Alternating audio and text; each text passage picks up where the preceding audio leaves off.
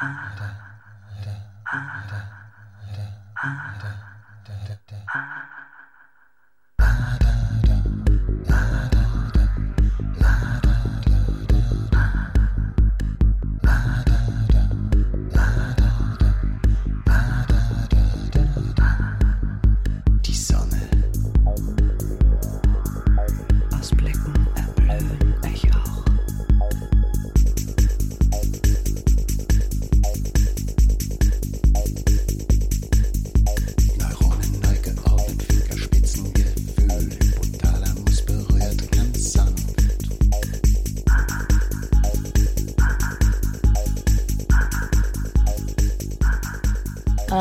大家好，这里是别人信，我是 Alex。今天我们的嘉宾是他非要自称男表范婆婆，他是一位酷儿导演。大家好，我是男表范婆婆。你不要在我们节目给别的节目做做广告好吗？等一下，可能你就知道为什么他这样评价自己。这个名字呢，可能你有印象。嗯，我最早知道这个名字是因为他拍过两部关于那个同志出柜、向父母出柜的纪录片。那个时候拍片子风格还挺正经的，有一个叫什么？彩虹伴我心，《彩虹伴我嗯一个》，叫彩虹伴我行，对嗯中文名一个是 Papa Rainbow 妈妈 Rainbow 的英文名，呃，因为一个是关于呃就是同志家庭出轨，一个是采访了妈六位妈妈，然后后来大家都在说，哎，那爸爸们在哪里啊？爸爸们为什么不出来？后来就呃又做了一片子是采访那些爸爸的，嗯，我到现在如果碰到有朋友很烦恼，说怎么跟父母出柜，要不要出柜，我还会把这两个片子推荐给他们看。但是难度就在于在墙内找不到了，已经。谢谢谢谢，可是也像你说的，呃，很遗憾，就是这也是我们没有办法控制的事情。嗯，当时发生了什么？你可以讲一下吗？嗯，在二零一四年年底，我记得很清楚，是圣诞前夜的时候，刚有一个朋友说，他说还有呃回老家，然后要跟他想跟他妈妈出轨，嗯，他想要这个片子的链接，呃，我就给他呃我说你直接可以在优酷上面搜就可以了呀，他说搜搜不到呀，我说怎么可能？我一搜，哎，看确实是搜不到。啊！我就突然很生气，说为什么莫名其妙就被删掉了？而且不只是优酷，包括五六啊，那个呃土豆啊，所有的这些呃国内的网站上面都看不到了。嗯所以我后来就发了一个朋友圈说，嗯、这种事情怎么办？然后就有人说我有推荐，我有律师朋友，也许他们会有兴趣，呃，帮你做一些维权。然后后来就一直走上了这个 维权的道路。官司打了多久啊？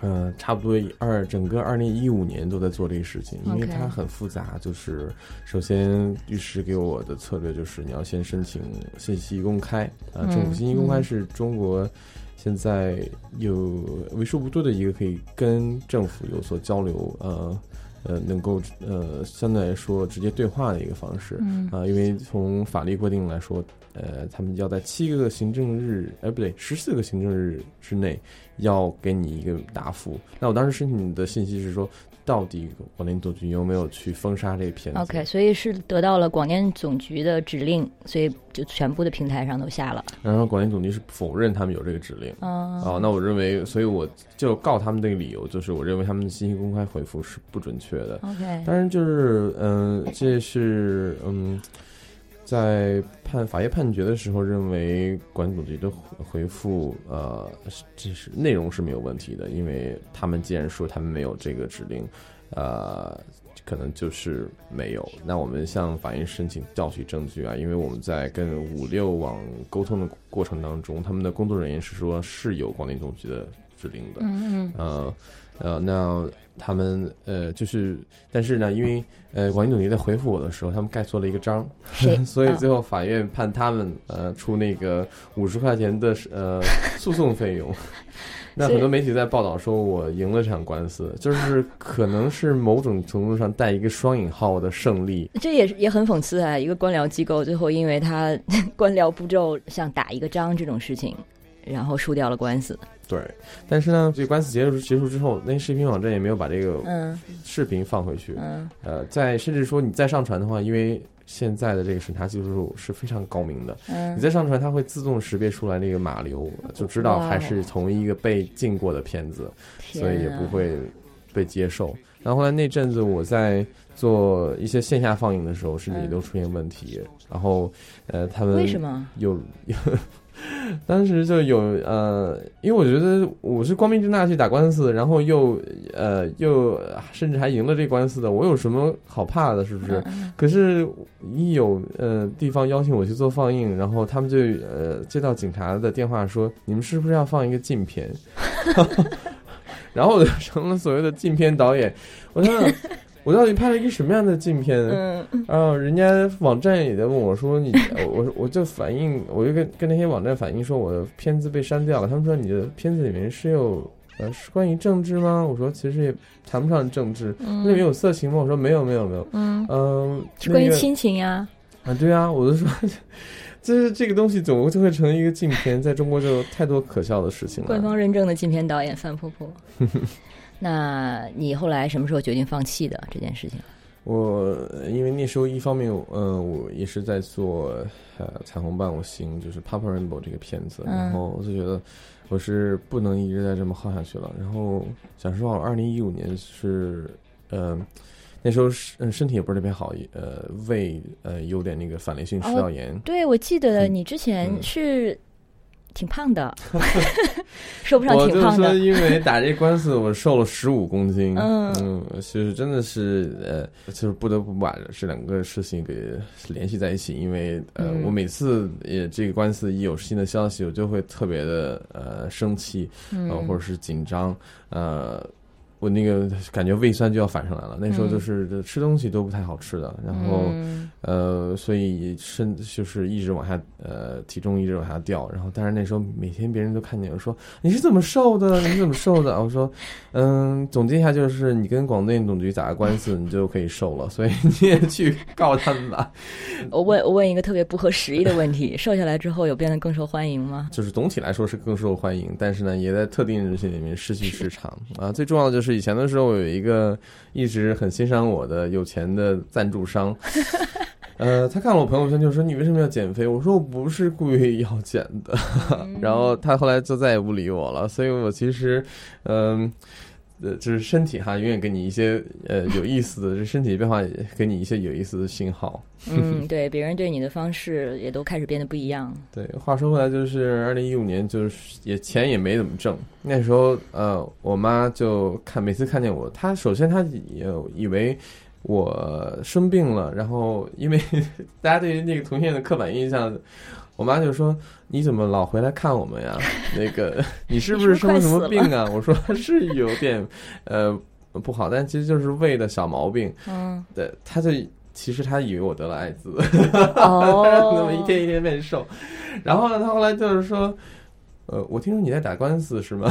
我说啊，你怎么知道？因为我当时怕他们担心，所以其实没有跟他们讲。嗯他说你姐告诉我的。嗯，然后我姐其实也没跟我说谈论过这个问题所以其实我们家人都知道，但是呢，他们也不太，嗯，他们。呃，不干涉我的生活哈，嗯我觉得就觉得挺呃，就是感谢他们，就是尊重我的这些、呃所做的事情。嗯啊、所以，呃，但是我妈后来就说：“你是不是打官司打的你自己都没有钱了？”嗯我说：“我赢了呢。”他说：“那你赔人家赔你多少钱了吗？”我说：“呃，五十块钱，而且是给法院的。就是开玩笑吗”？对，所以我觉得我呃这么一直画下去，有自己的作品做出来，然后我也没有钱呃挣，所以我就说，那我就 move on，就是嗯做、开始做其他的事情。我觉得可能对于这种审查，最好的回应就是我要继续拍下，呃嗯继续拍片子。嗯，我就是要继续拍，然后我就气死你，然后你不给我放，我也有要自有自己的方式可以让别人看到，这种立场啊，让我觉得还是暂暂且搁下去这些江湖恩怨。嗯，很棒。但是你还在国内工作吗？还是之后不久就走了？嗯，那二零嗯一六年我就开始计划着看能呃搬去别的地方。那当时起码觉得我应该不应该在北京待了，因为呃真的是每次做一个活动，然后就是被叫停，嗯然后呃有后来我就跟别人说，别人请我去做放映，我就说你确定吗？你再问一下你们学校的领导吧。然后后来他就去那个其实不是这两个片子也不行吗？即使不是两个片子也不行，放别人片子，然后他们呃就说哦，我我请示了一下我们校领导，确实是不行，或者他们有，要不然就是被警察找啊。呃，我觉你的得可能你的名字就相当于现在的某些女权人士的名字啊，就已经是 敏感词了吧，在当时。而且就是这也是很奇怪，因为我二零一五年的时候还觉得，哎，打官司好像也不会遇到那么多麻烦，所以呃那个呃大家也不用那么顾虑。但是这种效应最后就是叫什么？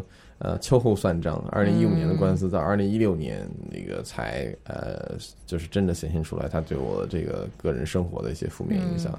呃，当时我其实有点想搬去上海，呃，所以我也也在询询问上海的朋友们啊，什么什么地方可呃呃住比较合适，然后啊、我要来啦，所以我们赶快 hang out，然后还有那个坐一起一块儿看有没有合作做项目啊什么。我认为这个人这个人是闲不住的，然后。当时突然二零呃一七年的时候，正好也去柏林参加呃柏林电影节的一个呃训练营，呃，然后也认识了一些朋友，他们就给我介绍说，哎，你其实在呃柏林有挺多机会的，然后呃嗯。有一些基金会啊，可以有可能能够呃给你一些呃帮助，然后也有一些呃呃就是创作的机会，嗯。啊，所以我就申请了一个呃做剧本的艺术驻留的项目，然后后来就刚好拿到了，所以我就先是去呃呃，因为我之前也去过柏林，所以每次去的时候就发现特别多的活动可以参加，然后因为有积攒了不少的呃人脉的关系，所以我觉得先待一待看吧。嗯这样这样子一下就过去两年了，呃，这就成了一个很。著名的 cliche 就是说啊，我来柏林做一驻留，呃，那个呃一年的事儿，结果就是 待下去了。我现在的室友就是那样子的，呃，他已经在柏林待了十年了。然后你的你的国际名媛的生涯就此开始了，还是说你在之前其实就已经到处跑？像你那个给我们写稿的时候，哦，那个提一句，婆婆之前给我们投过几篇稿件，其实好几篇，一共加一块四五篇吧，但是现在留在网站上的应该就两篇了，这是我的光荣。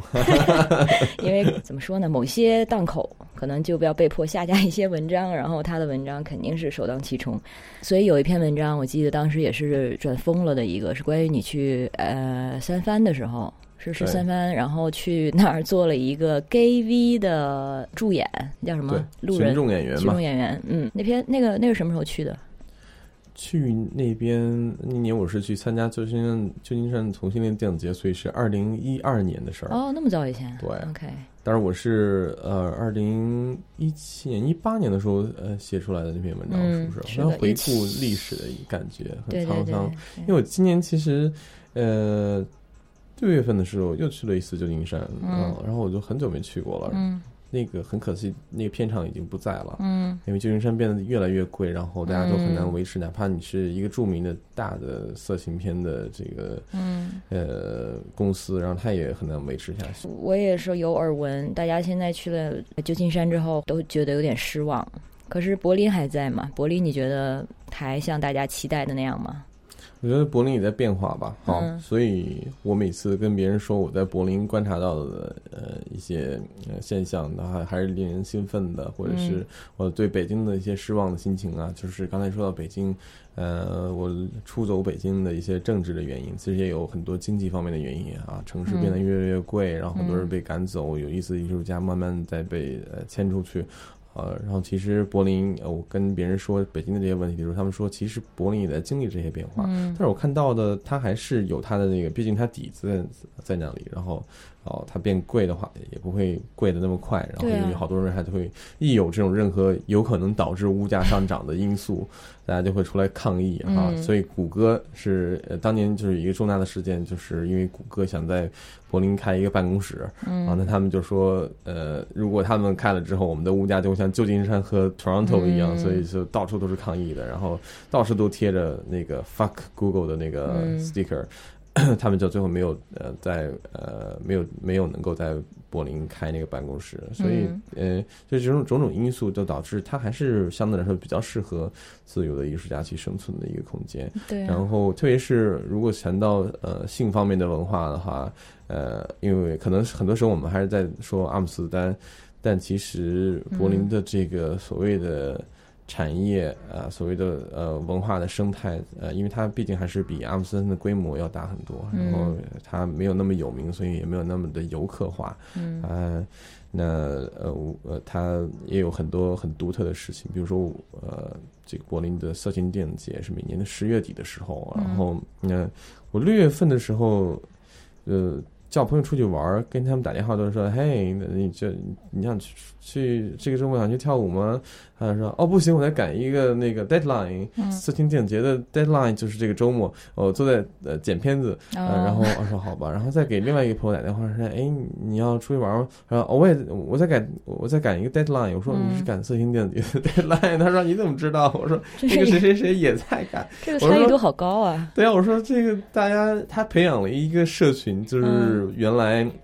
哪怕呃，就是呃不搞色情电影的，或者是嗯对于呃电影都没有呃触碰过的人，然后嗯立马就觉得，哎，我其实拍可以做这样的东西，给大家一些启发。怎么色情片就是入行的门槛吗？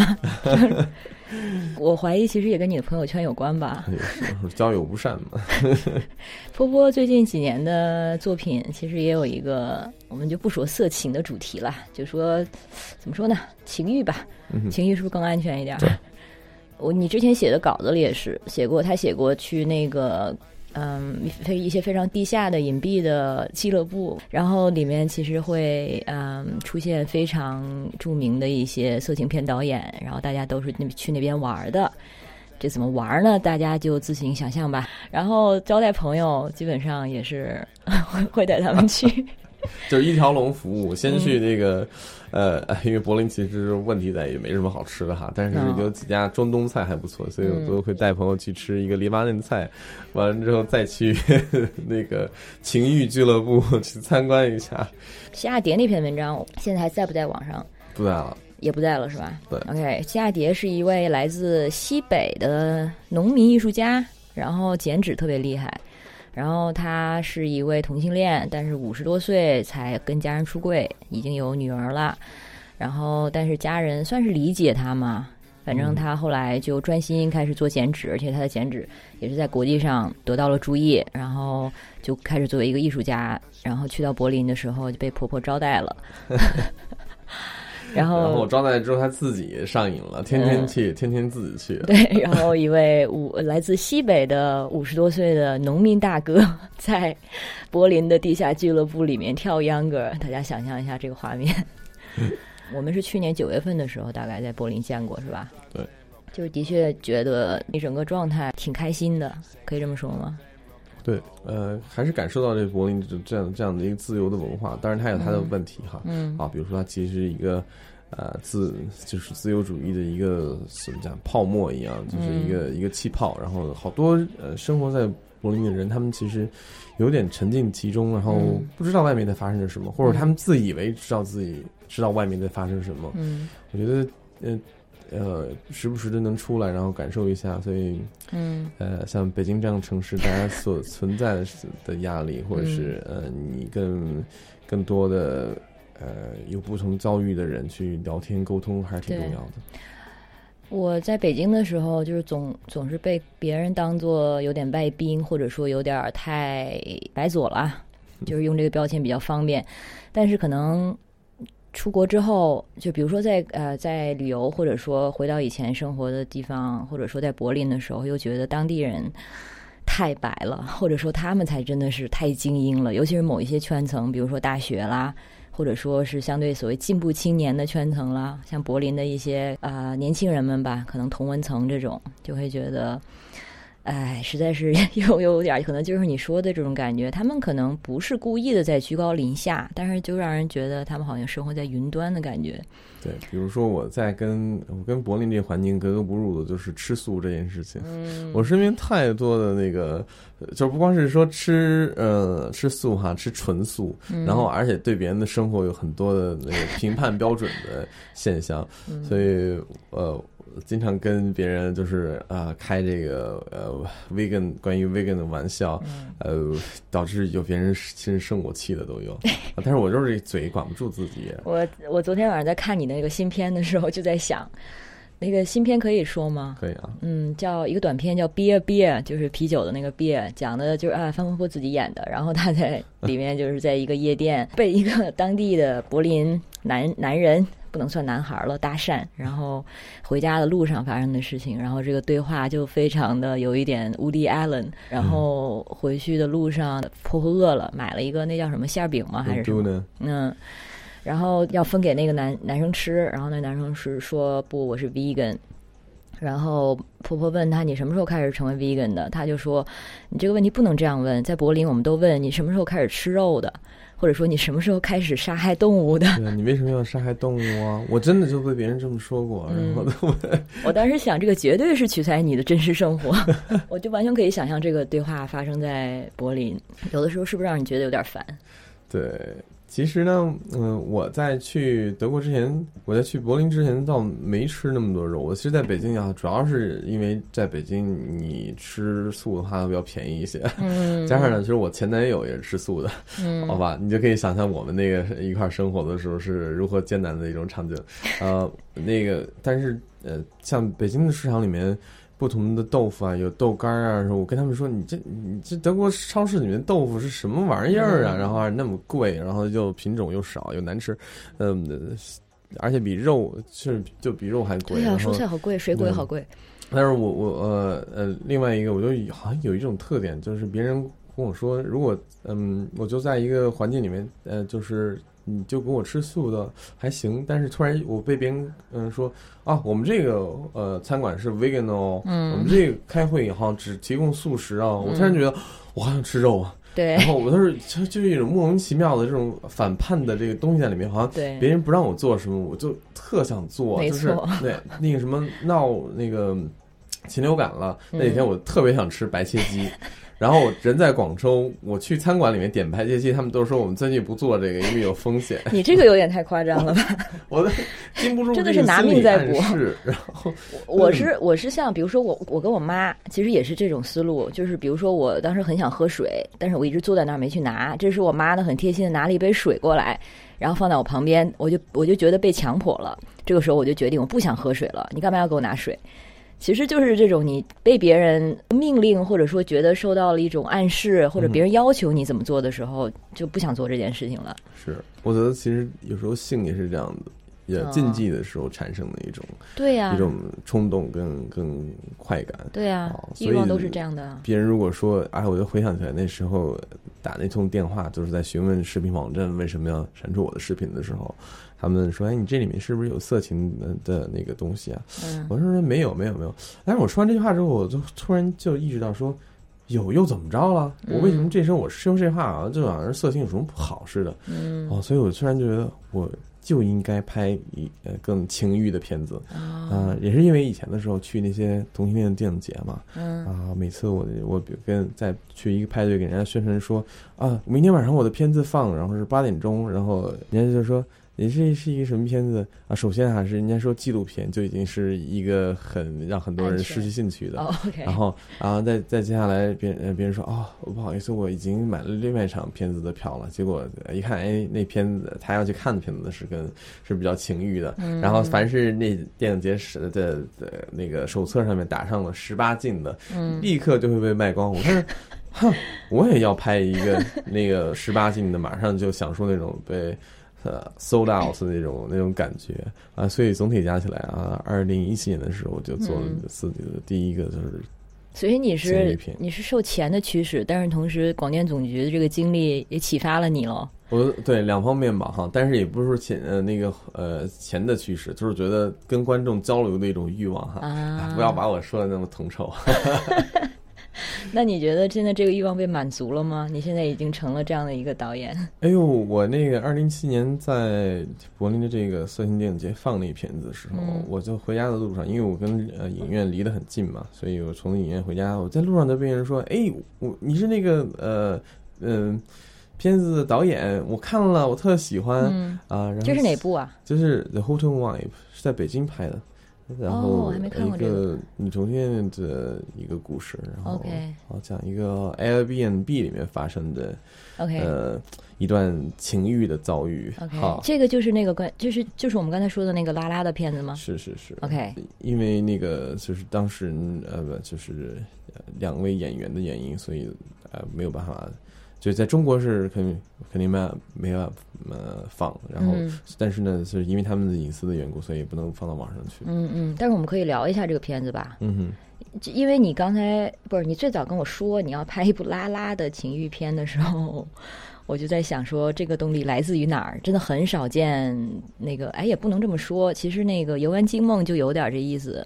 男同性恋导演拍一对女同的情欲，嗯，所以对你来说，就是让你想拍这个的原因是什么？其实对我来说就不不是一个问题，呃，总体来说是一个巧合，因为嗯我一直就想拍呃跟情欲有关的东西。然后呃有一次有一个做研究的朋友在采访我的时候，他问我你嗯、呃作为一个导演最梦想的想做什么？我就跟他讲了说我想拍一个酷玩的呃呃情色呃色情 情欲，情欲，情欲女权的片子，然后嗯。他就听了就是说，哎，你那个呃，应该跟我两个有两个朋友认识，他们嗯。肯定更有兴趣，很有兴趣跟你合作。然后我就认识了之后啊、因为他们就是一对拉拉，嗯。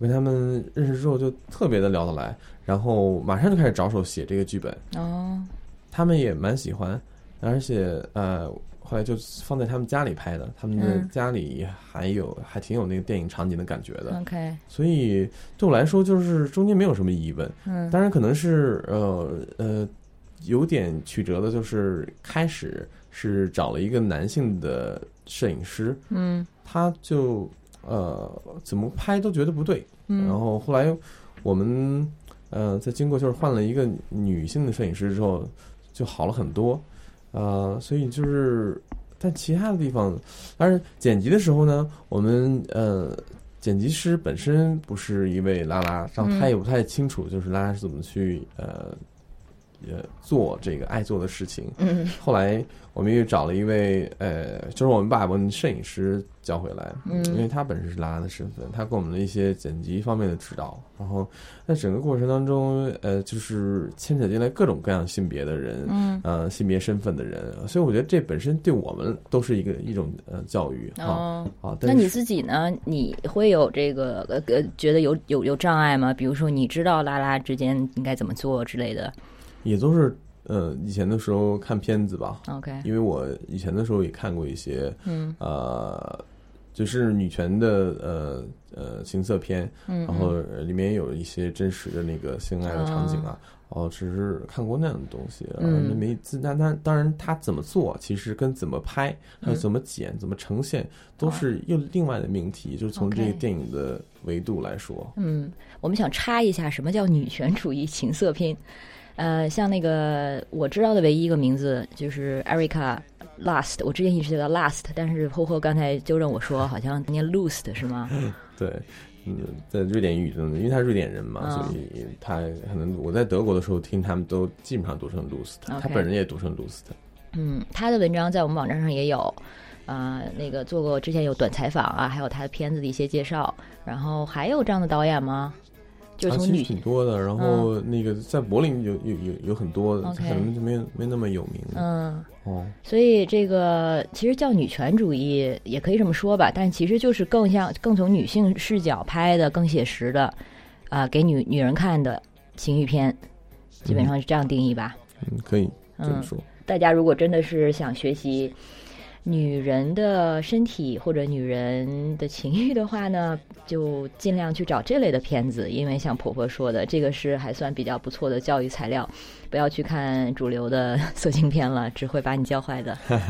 其实主流色情片有时候也可以看一下啦。那个就是我因为我之前呃帮呃汪 S 也采访过一个很有名的色情片导演叫 Bruce 啊 Bruce，嗯，他就他谈到这个问题。主流啊。哦，OK，他谈到这个问题，他其实他说他其实会看主流的色情片，他也会嗯看着那个大飞机，但是他看完之后啊，这个片子真是好无聊啊！哎，可是有时候确实，你的政治，你就是可以尽量去多看一些，多，我觉得，嗯，还是尽量多支持那些更酷玩、更另类的哈，更独立的制作，独立的制作，另类的表达方式，然后呃，但是你个人还是可能有一些平衡。好，那如果你觉得真是需要呃。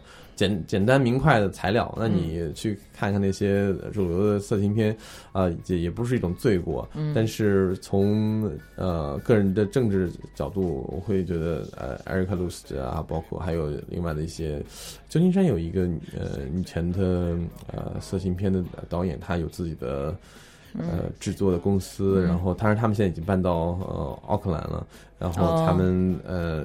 他们就是叫叫 Luisa，，我忘了他姓什么，然后大家可以去回头找一下。而且他本人是黑人，他拍的还都是呃有色人种的那个演员为主，所以这些都可以去呃，我觉得不光是说呃对你的情欲有什么样的探索，而甚至是呃甚至是就是嗯它里面包含的一些政治的信息啊，还有是甚至嗯。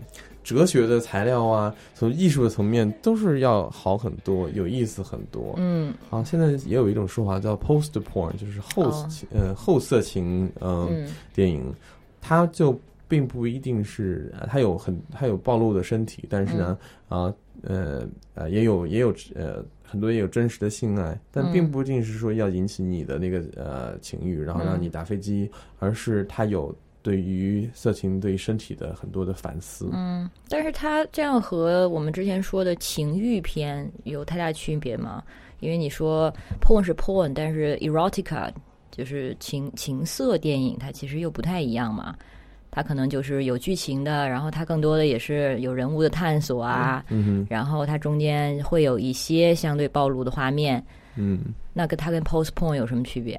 我上次其实，在听 Eric Luce 的讲座的时候，他其实就有在说，这是一个特别复杂的，每个名词都是特别复杂的命题。嗯嗯，就像同志、酷儿啊，然后同性恋呀这些词，怎么样去界定？因为有时候大家也有相关的误解，然后有的人用酷儿这个词，其实他一知半解的，他可能就觉得。这个用起来比较时髦，甚至说有时候为了避免官方的一些审查，因为官方可能对以前的时候对酷儿还没有那么了解的时候，啊，他用这个词。然后呃，包括呃，艾瑞克本人说，呃，他通常亲称自己是色情片的这个呃导演跟制作人，但有时候在一些场合。啊，他不得不使用情色，是因为 就像听我们今天都在说，是情色都不是一一定那么好聊。有时候在中国，你要使用情欲啊，或者是更委婉的一些词汇来描述啊。那其实，在我们的生活当中，呃，但是在可能实质上，大部分人我们在用的时候，觉得情色可能是不一定是真的真实的性爱的哈。呃，porn 可能呃是其实是真实的性爱才会称称之为 porn。那 post porn 它又是它跟这两个又不同在于，它可能是真实的性爱，但并不是呃引起性欲的性爱。OK OK 好 OK，所以我想能想象到了，像情色片，我的想象中还是可能多一些艺术处理啊。对，青蛇 在我眼中其实是一个情色片。嗯，然后像 porn 的话，就是大家想象中的 porn 嘛。然后 post porn 呢，你可以把它想象成一个杂耍。比如说，两个演员在做在做爱做的事，但是他又是一个杂耍，他或许就是所谓的后色情片。对，就比如说有的昨天做一场那个呃地下的放映，然后呃一他们有谈到一个片子，就是说呃典型的他呃有那个很多身体的表现，他其实是一个呃生鸡蛋从一个呃女性的。呃，下体里面蹦出来，然后掉在地上，然后有很多的蛋液，他就把这些蛋液全都涂在自己身上。OK，看到的特别多的信息，可是呢，呃，好多人看了反是生理反应是觉得特别恶心，嗯啊，然后但是呢，会思索说这为什么导演要呃这么做，然后里面传达的是什么信息？然后当然也不可呃避免的，也有人呃看了这会兴奋，但大部分人他是呃并不感到。这个事情是性感的，嗯嗯，所以他就是因为呃，我们讲像 post modern 就是后现代主义哈，他是就是在说呃，对于现代的一种反思。其实基本上 post 对于对，就基本 post 什么什么，就是对前者的推翻。对，他就在反思呃色情啊，什么是色情，为什么要色情？对你刚才说这个营养均衡，很同意。就是不是，并不是说做 post porn 就更高级，就像跟吃东西一样嘛，总是要营养均衡，有肉也要有纤维，是，也要有那个粗粮。所以就是啊、有时候需要锻炼你的大脑，有时候锻炼你的手，有时候锻炼你的呃部位，我们就不提了哈。嗯嗯，呃，你刚才说到这种就让人感官觉得有点恶心的 porn，你做的那个牙线那片子算不算？嗯，牙线算牙线算是情色片啊，嗯嗯嗯 e r o t i c 但并不 porn，因为里面、呃没有真做，所以、嗯呃，但确实他呃在拍的时候其实就有这样子的想法，我觉得可能也多多少少受一些在。呃，色情电影节或者是其他的场合看到一些片子的影响，因为嗯我们在呃讲性的时候，往往都是认为呃呃性呃在看性的时候，往往是比较单一的角度，然后只有呃，特别是对于男同性恋的这个社群啊，很多时候就说只有是肛交才是真正的性啊，或者是呃他们看不哇，到这跟异性恋的是一样的哎，就只有这个插入那个对，是这个呃什么，我我有一个朋友就在反这个男同性恋社群的菊花中心主义，好的，呃，有一些反思。然后，呃，另外这个恋物这个文化啊，其实也在社群当中被污名化。就是我们从如果从政治的角度讲是这样子的，那从个人的角度，因为我觉得，呃，我有时候呃，对我个人也有一些呃与众不同的癖好啊，有时候也会在思考这些东西于我们来说是什么。当我们有一个癖好是别人。嗯，不能理解，然后你自己讲不出来的时候，你自己的内心是一种什么样的寂寞的感受？所以这片子讲的是一个人他对牙有很很很大的偏好，她甚至会呃跑进去她男朋友的洗手间里面翻她用过的呃翻那个垃圾桶，找到用过的牙线，嗯然后用来作为获得快感的这个材料。很嗯多人看的时候是是说太恶心了，当然我讲的时候，他们就觉得这个太恶心了。嗯那个我说，哎呀，那太好了，我就要拍出来。我刚才提到说，我觉得提到这种就是对别人这个禁忌的时候，我就所以你最大的这个动机是挑战禁忌是吗？呃，然后加上其实是深层次的一种表达，因为我嗯想通过这种呃呃生活当中的禁忌来传达一个信息，就是我们日常的沟通其实有时候是特别的困难，嗯人与人之间，哪怕你跟你最亲密的人坐在一起面对面，那你们就真的能够互相了解对方吗？特别是我观察到的一些情侣之间的关系，呃，很多时候，呃，看似发展的很快，但是他们不愿意面对可能存在的一些问题，嗯。然后呃，特别是如果一方对关系本身有很大的的恐惧的话，所以嗯。片子里面的这个主人公他也是存在这样的障碍，啊、他有这么样一个癖好，没有办法告诉她的男朋友，然后另外一方面，她男朋友又很着急想跟她进入一个更明确的呃关系里面去，嗯，其实它是关于亲密关系的探讨。对，嗯。关于人的呃几乎是本质化的一种寂寞。嗯，当然这样说，哎，大家应该是没有机会看到你这个片子了吧？短期内。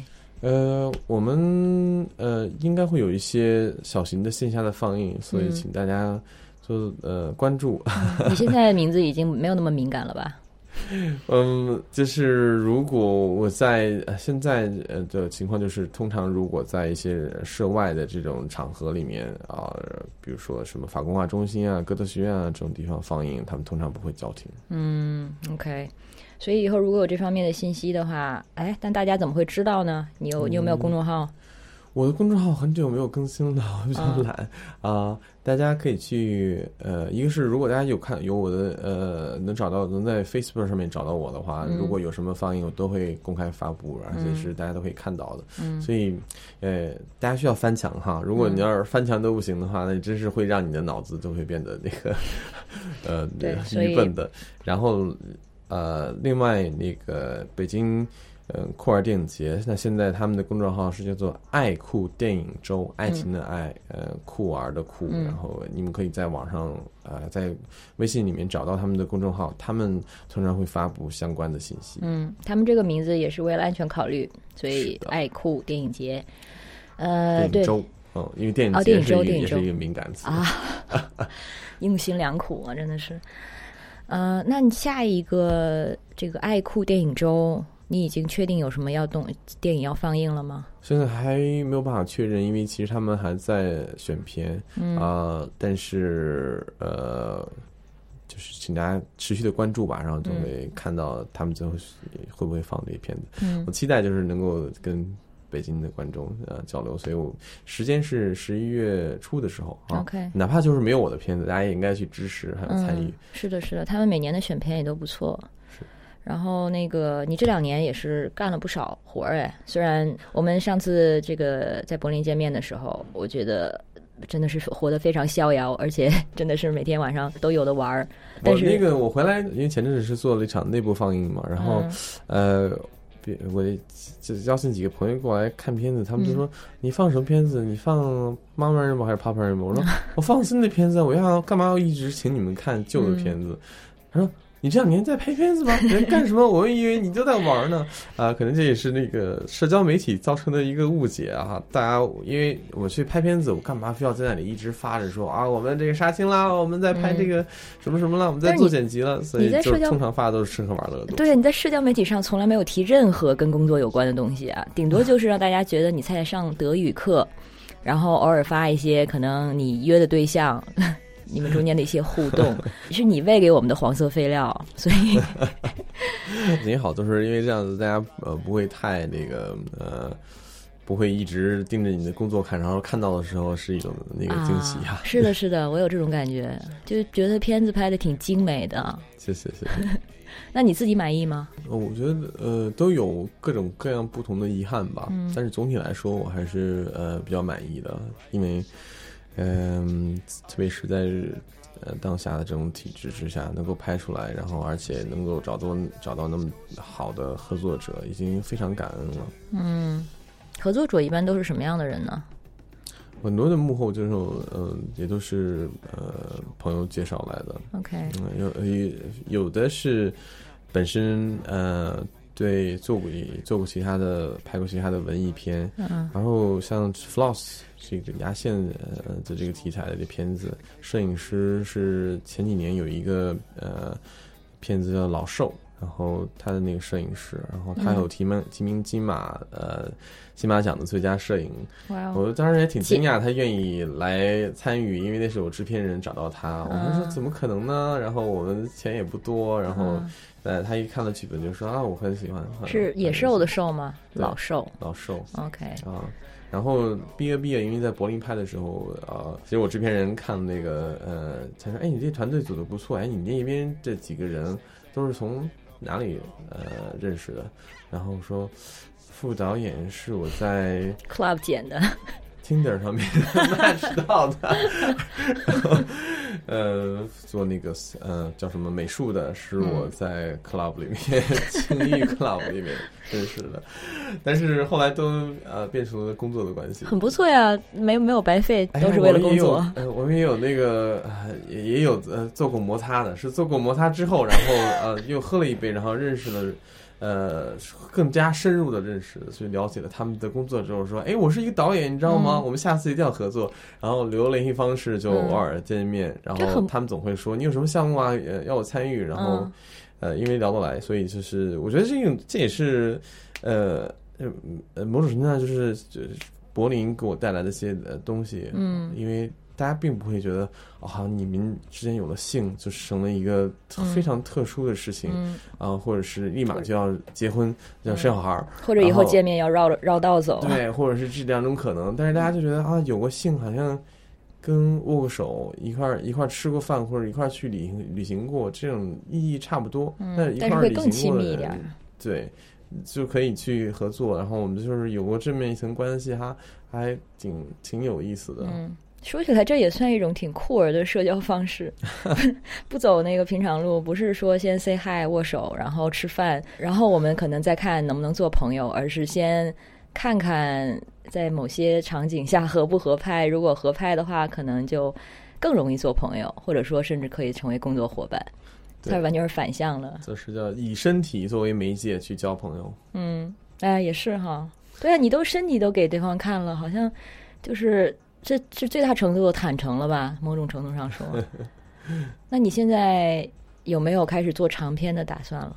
我其实一直有长篇的计划，嗯但是很难，因为呃，现在整个全球的电影的大环境都不是那么好，特别是对中国的独立电影导演很不利啊。嗯中国独立电影独立电影导演面临着几座几座大山，然后首先这个电影的审查导致很多的题材不能通过，那你就很难进入市场，没有办法呃进行营销，所以投资很难找。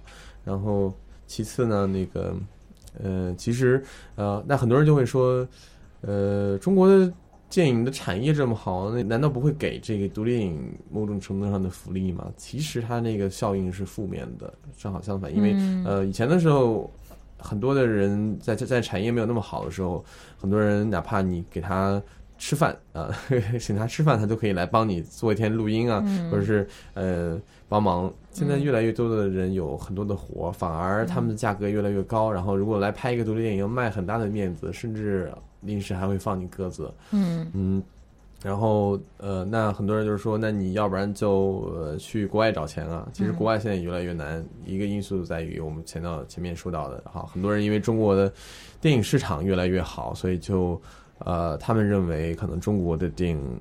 不是他们资助的范围，很多的基金也都会向啊、东南亚或者是非洲啊，或者是中东啊去倾斜，而不再照顾到中国的这个独立电影导演。所以很多的嗯、我我身边的一些独立电影导演，他们要不然就转向市场去拍主流的片子，要不然可能甚至呃不做电影了，嗯改做其他的，这是一个很可惜的场景嗯啊。那对我本人也一直在肩负着呃身上背着这些这些挑战 啊。那我现在呃拍这些短片，很大意义上也是觉得，一个是想锻炼自己，另外一个也是想给其他的制片嗯能看到我自己的那个风格还有能力，然后有长片的机会啊。当然也不是，并不是说这些短片呃呃没有别的意义，就只是为给这长片做准备。我觉得他们也都会留下来呃这个时刻的个人创作的痕迹，还有这个嗯时代大家所面临的一些挑战。对啊，像你现在的长片比那个 Rainbow Rainbow Papa 彩虹伴我心和伴我行就嗯成熟太多了。哦，甚至比那个鼓楼西也是啊，鼓楼西是超小米和卡酱主演的，卡酱也是前几期来过我们节目。呃，然后超小米大家可能之前在奇葩说上都有印象，他可能是第三期吧，上奇葩说呃第三季，然后他的性别认同是流动的，就是他就是不不认同是二元性别中的一个。超小米现在他在那个就在鼓楼西，他的那个古着店还在是吧？对，嗯还在。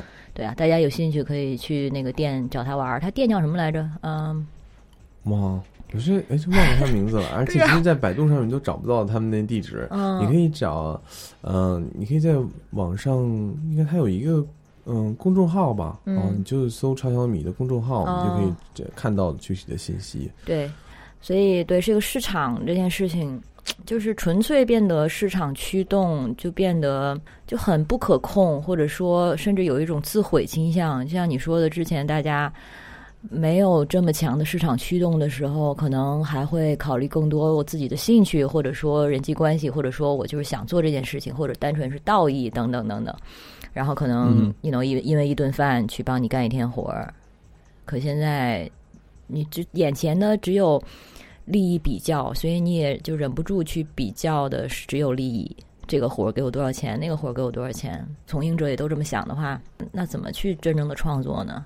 我觉得是就是一个理想的问题哈，嗯并不一定说是是要理想主义的社会，还是一个是否还是一个有理想的社会。嗯嗯，对我来说，我自己我也没办法超脱呃出来说，我就不在乎钱，然后去做任何事情。嗯我也会考量自己的生存。呃像我刚才说到的那个，二零一五年打一年官司，嗯啊，其实就是为了一个公平公正的理想、自由表达的理想。嗯但是做一阵子，你也是没有办法嗯 要去呃呃，就是求得生存。嗯嗯、但是总是对我来，对我个人来说，就是求得一个平衡。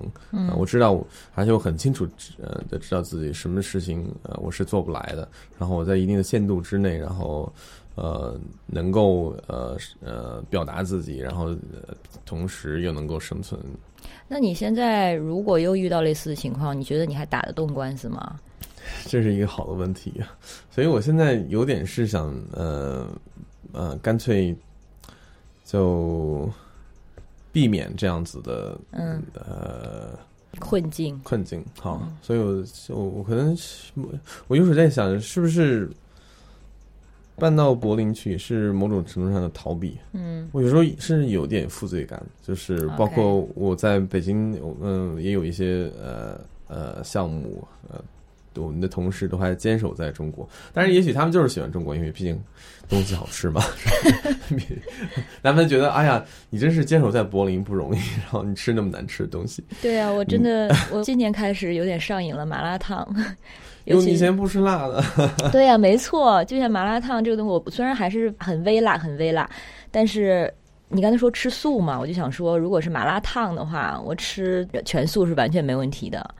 因为麻辣烫里面的那个豆豆制品啊，然后蔬菜啊什么的都很好吃啊。就比较有味道嘛，哈。起码就是我说，所以我说在中国吃素还不是那么的呃困难，嗯是因为有东西有味道。关键是柏林那些呃 vegan 的店，然后做的主要是没有味道，然后就是又是又是素的，然后而且还很贵啊，所以那些那种东西我受不了。所以大家对什么吃素啊什么的，看现在有一些偏见或者有一些固有印象，也也的确有一些是真的，他就是要求的消费水平反倒可能更高。你刚才说到说，呃，如果再遇到这种情况，啊会有没有可能再做？对，啊我所以但我对我来说，我刚才说的那种愧疚感，嗯就对我们呃坚守在中国的呃这个环境里面的同事同仁们，呃呃，我只能就我自己现有的资源，那我住在欧洲的话，呃毕竟还是有一些优势，比如说有些发行公司啊，他们就呃。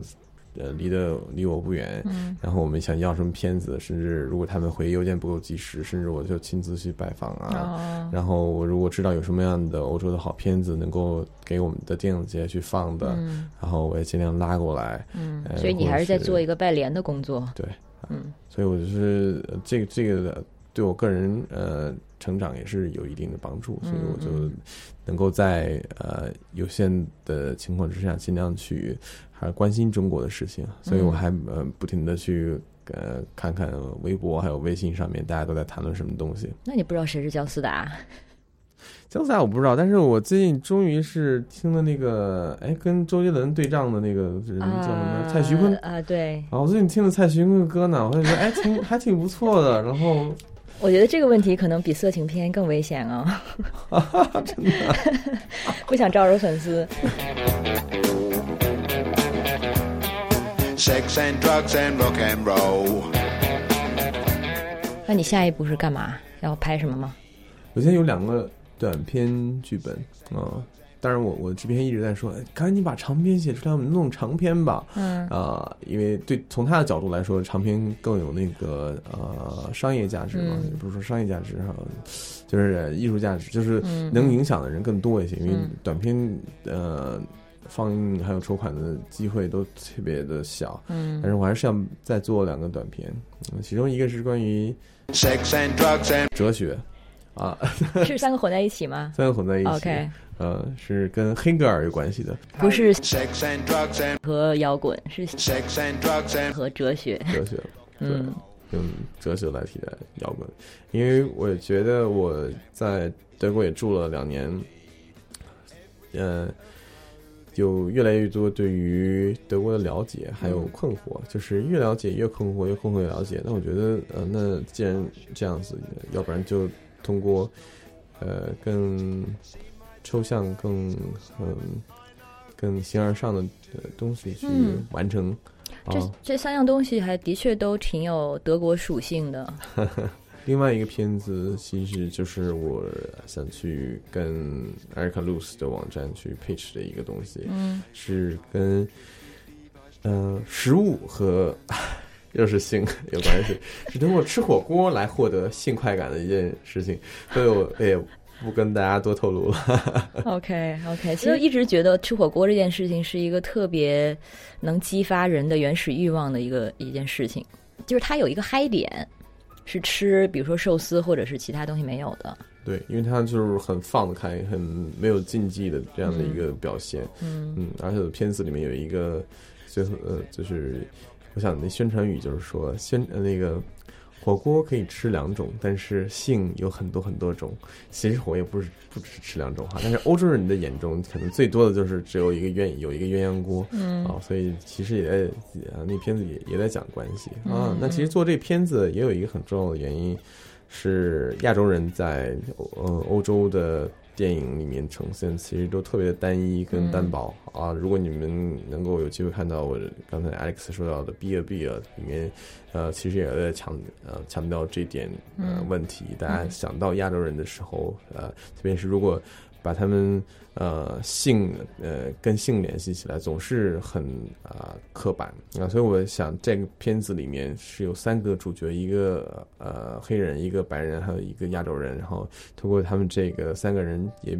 他们一个三角的关系，嗯然后跟就跟这个火锅作为一个中国的典型的有代表性的食品的嗯文化，然后牵扯出来，也能够呃让大家看到亚洲人在这个性当中的一些一些位置，嗯嗯嗯，所以呃，我在这也是我在德国很想做的一些事情。嗯然后另外一方面，所以柏林似乎似乎这个呃对性的探讨还有性的实践都特别的饱和。好，呃，但是别人想到柏林的时候可能会想到星，但是别人想到北京的时候可能不想到火锅对，不会想到那么多的性的东西。嗯然后我就想打破这种印象，所以我之前在北京拍那个呃女同性恋的情欲片，也是出于这样子的一个考量。OK，所以我在柏林拍的片子，呃，起码毕业毕业里面反而没有太多的性，我就是也在反思这样的一个东西。嗯然后当当性成了一个标配，成成它它会不会也是呃变得刻板？嗯，所以我嗯就是就就对我的创作来说，我会继续在这方面做更多的思考跟呃实践啊，嗯里面还有很多就是把食物跟性联系在一起的，因为。嗯呃，我我们有一次在谈到说，呃，吃啊、性还有艺术这三个东西在每个人生生命当中排一个什么样的位置？哦，哎，如如果你你你会把它们排什么样的位置？吃性听起来虽然非常低俗，但是成熟的时候肯定会把那个吃放在第一。然后艺术跟性还是还是艺术？你觉得你生命中当中三个最重要的东西，你最重视的三个东西是什么？嗯，知识吧。但是啊，知识跟性这两个好难选啊。你你们朋友都是怎么排的？就是我我们当时因为这个排这三个，好多人都是，我不是不是有点冠冕堂皇，他们要把艺术放在第一，好吧，觉得最重要，或者有人把性放在第一，嗯然后我就是首当其冲的就说，完全是性放，呃，也完全是，sorry，完全是吃放在第一。对我来说，嗯吃其实高过性，然后嗯也，呃，然后性高过艺术，所以对我来说是吃、性和艺术。对，然后其实现在有一个因素就是，我们现在已经录到大概中午十二点，嗯，马上就要吃快十二点半，所以我是已经很饿了，所以。所以你在 cue 我结束吗？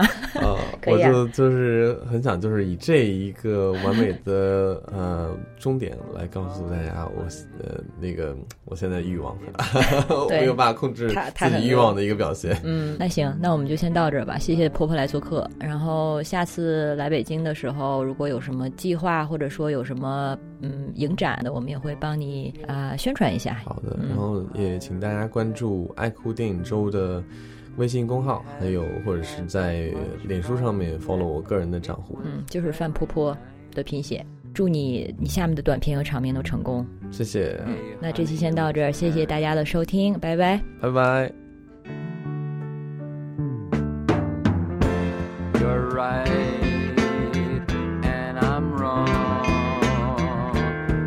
Baby.